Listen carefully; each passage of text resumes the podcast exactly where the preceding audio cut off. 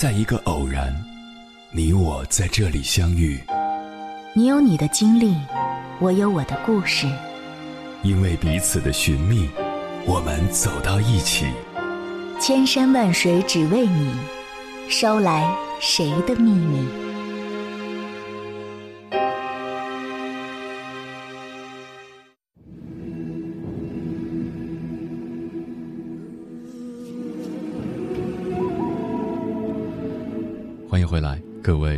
行者，这里是正在直播的中国交通广播，千山万水只为你，深夜不孤单。我是迎波，绰号鸭先生。我要以黑夜为翅膀，带你在电波中自在飞翔。以前太小，不懂事儿，不懂这人世间的各种交集。在我的印象中，亲戚应该就是除了自己至亲之外最好的人，但是事实却并非如此。有时候，所谓的亲戚连一个陌生人都不如，这真的是很让人心寒。接下来，千山万水只为你，跟朋友们分享的文章选自他刊，名字叫《这场亲属讨公道的大戏让我知道了什么是议定监护》。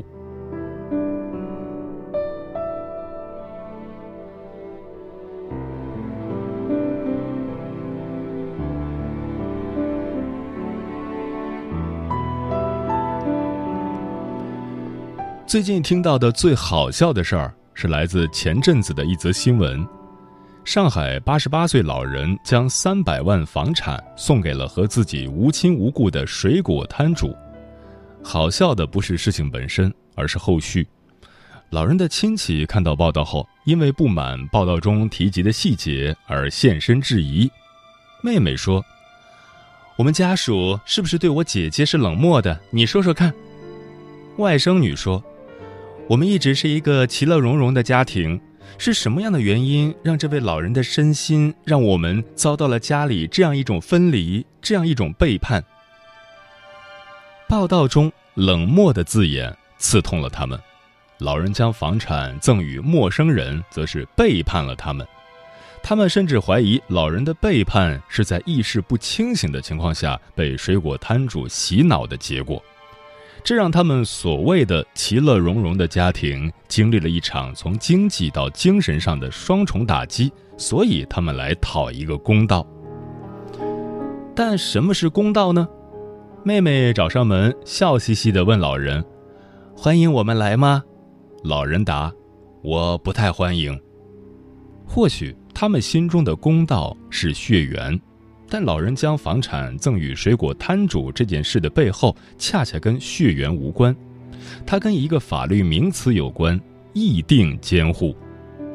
或许我们要感谢这场亲属讨公道的大戏，感谢他们将议定监护这个很多人并不熟悉的法律名词推到了大众面前。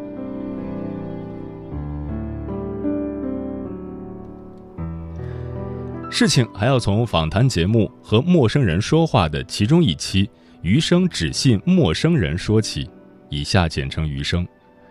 将房产赠与水果摊主的老人叫马林，是这期的主角之一。马老曾是一位独居老人。二零一九年三月，马老在律师邻居的建议下，签订了议定监护协议。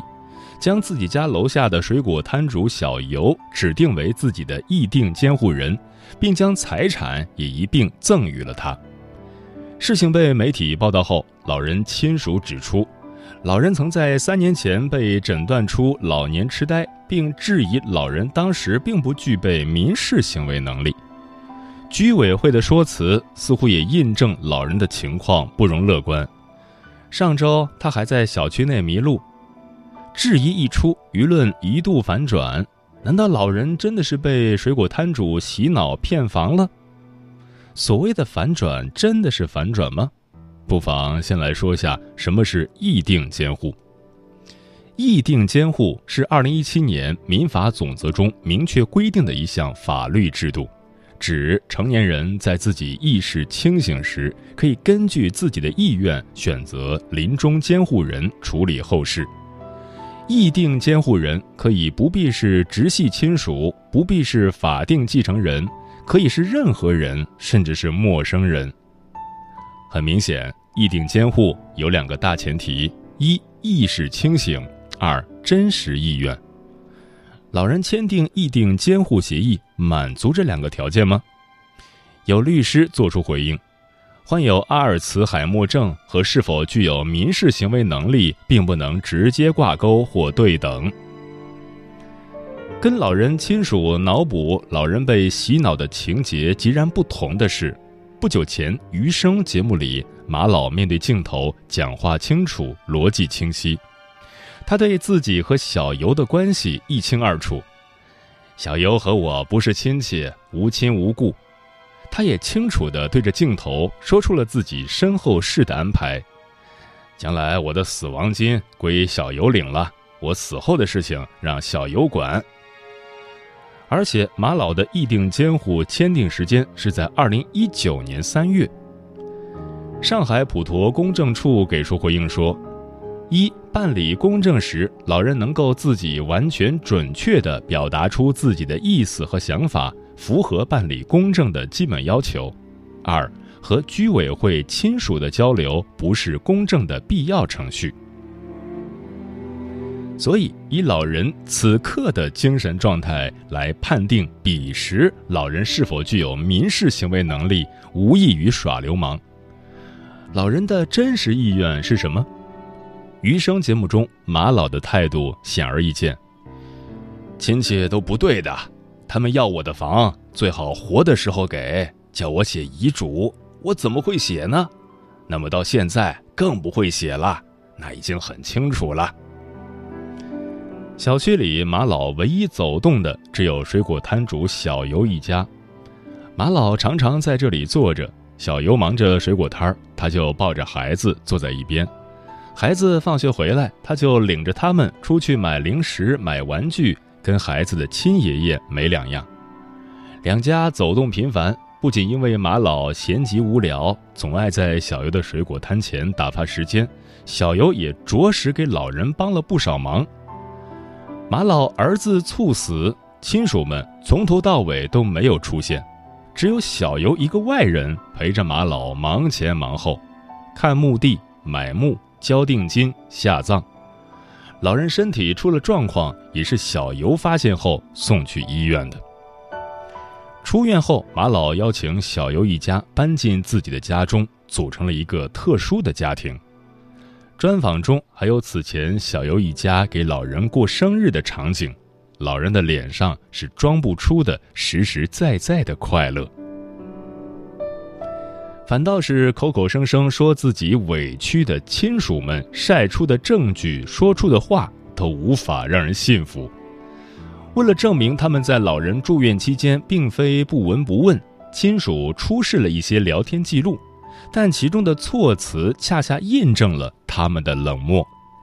应该留人观察的时候，他们却让小游这个所谓的陌生人留在医院照顾老人。老人在医院大吵大闹，但水果摊主一家到医院后，他就很开心，张嘴闭嘴只要哥哥活得开心的老人的妹妹，一心想要维护舅舅合法权益的外甥女，是通过新闻才后知后觉得知了老人赠房一事，因为他们已经三年没和老人联系了。亲属真是因为被媒体污蔑冷漠。才上门讨公道的吗？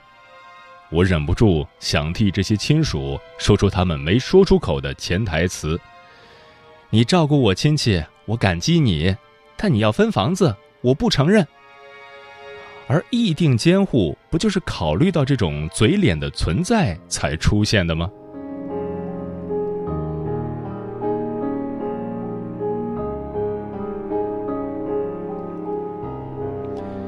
必定监护不等于金子。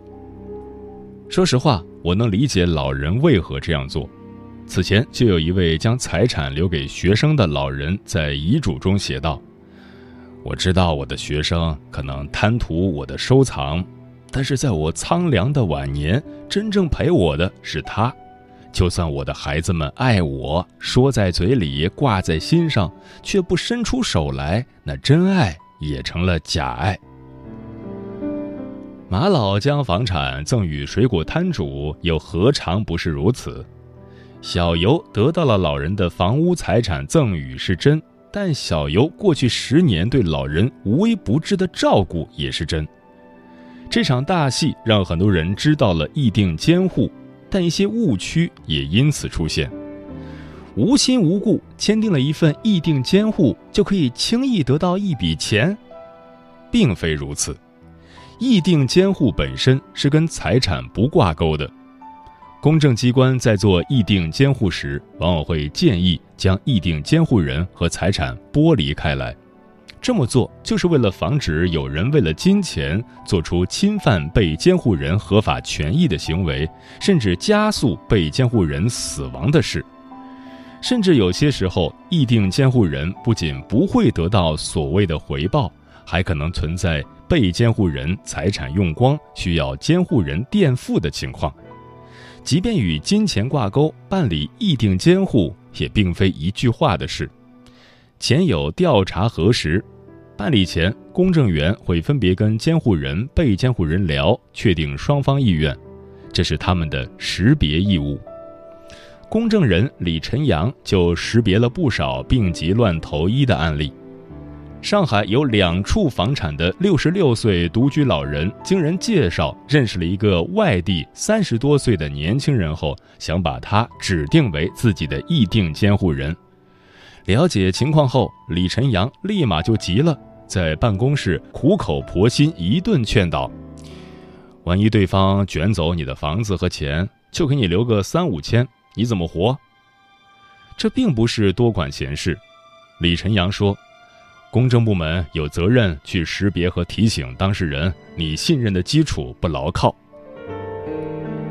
后有定期监督回访，李晨阳说，签订了议定监护协议，我们会有意识的折磨被监护人，比如陌生拜访，不通知对方和邻居或居委会的人突然来到被监护人的家里。在做出议定监护公证后，公证机关还会要求监护人每三个月或者半年交一个监护报告，包括财产处理的清单、发票等材料。将议定监护和财产画上等号，无异于混淆了遗产继承和议定监护的概念。这种简单粗暴的划分，既忽视了议定监护这个法律名词真正的重点。也彻底掩盖了这个概念下的温情。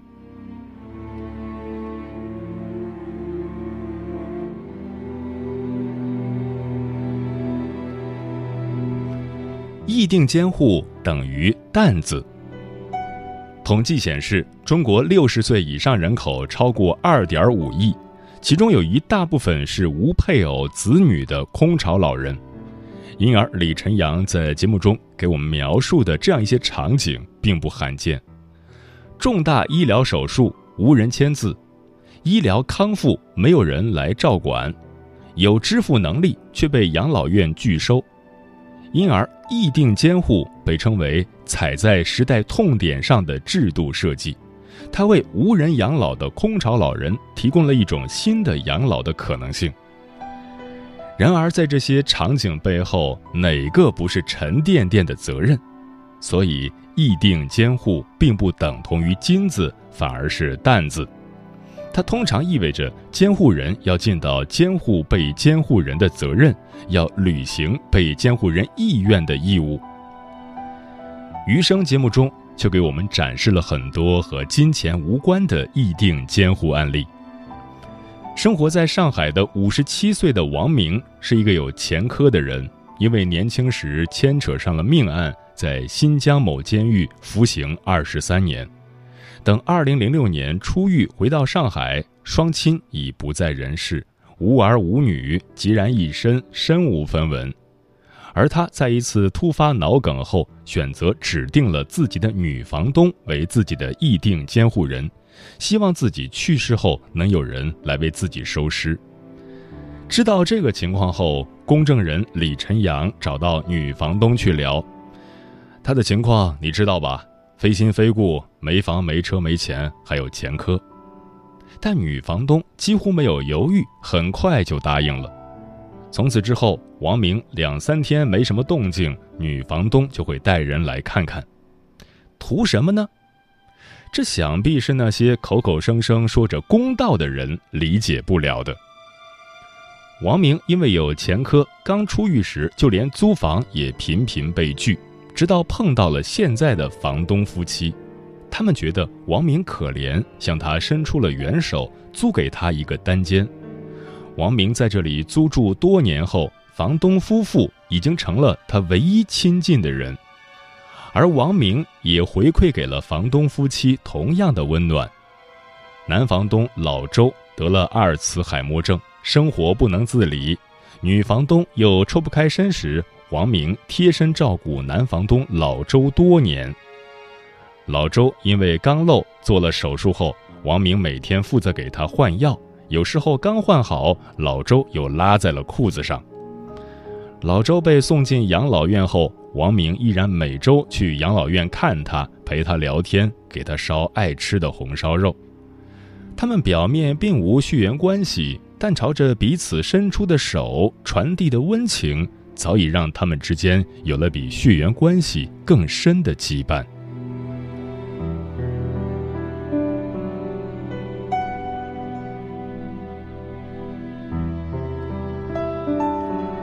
签订议定监护协议的，除了有空巢老人，还有一个特殊的群体——同性恋群体。蔡依林的《不一样又怎样的》MV 中就讲了改编自真人真事的一对同性恋人的故事。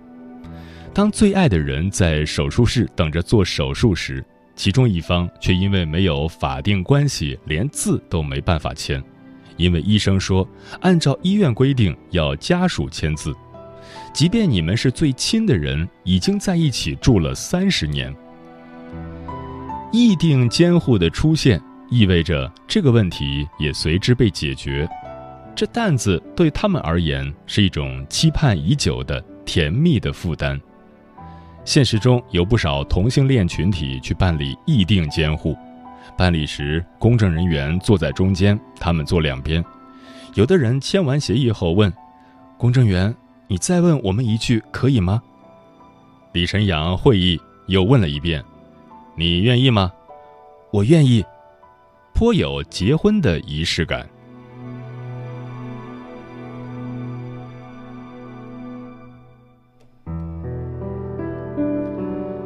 主持人陈晓楠在做完新一季的《和陌生人说话》时感叹道：“在这个泥沙俱下的时代，有幸运的。”打捞了几颗珍珠，深有同感。在我看来，议定监护是其中极为闪亮的一颗。它的出现挑战了传统的观念，也让我们看到了一些在这个时代极为珍贵的东西。那是纷乱世界中的纯真情谊，是坚硬外壳下的柔软连接，是冰冷法规背后的温暖触角。是无关血缘、金钱回报的，只是建立在信任基础上的选择。但议定监护的意义其实不止于此。李晨阳在节目最后说：“他们的人生就是你未来的人生。”是的，议定监护这个法律名词看起来遥远，但其实又跟我们每个人都有关。它让我们不自觉地开始审视自己的人生和情感关系。假若有一天你也到了需要做决定的时候，你的意愿，你真实的意愿，在你自己没有能力达成的时候，或者生命结束之后，谁能帮你完成？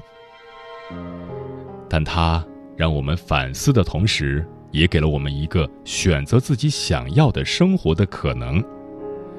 陈晓楠在节目中说：“我们听到的很多故事里，很多人是有孩子的，但最后未必托付给自己的孩子；而没有孩子的人，最后也并非无人托付。如此一来，当我们每个人都会面临自己无法解决和掌控的难题时，解决方案还依然是尽早结婚生子吗？”在传统的世俗框架下，或许是，但意定监护的出现告诉我们，托付未必都要和亲人甚至孩子绑定，爱与责任未必和血缘和法定伴侣有关，因为有时候，即便是血缘关系、法定伴侣，也并未能够在你需要做决定的时候站在你这边。那如果是这样，我们为何要为了所谓的养老而被迫选择某种生活方式？在知道议定监护之前，或许坚定地选择想要的生活方式而不考虑将来，对很多人是一种奢侈。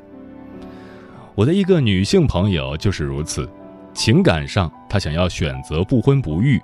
但理智却让她不断的在三十岁左右的年纪就开始为老年的生活担忧。万一我需要手术无人签字怎么办？万一我在家中猝死无人发现怎么办？万一万一万一！想到这些不确定的将来，他脑子里甚至会冒出一个念头：要不一咬牙一跺脚，找个人凑合凑合算了，这样老了之后应该不会那么凄惨。而议定监护给他、给我们所有人都打开了一扇大门，大门打开，我们看到了一种全新的可能性。无论你是已婚已育、丁克、单身主义、LGBT 群体，我们在生命的最后关头都可以有所托付，即我们即使自由地选择了想要的生活方式，在人生的最后关头。也依然能够独立的、有尊严的面对死亡这一关，而有自由才是最好的人生。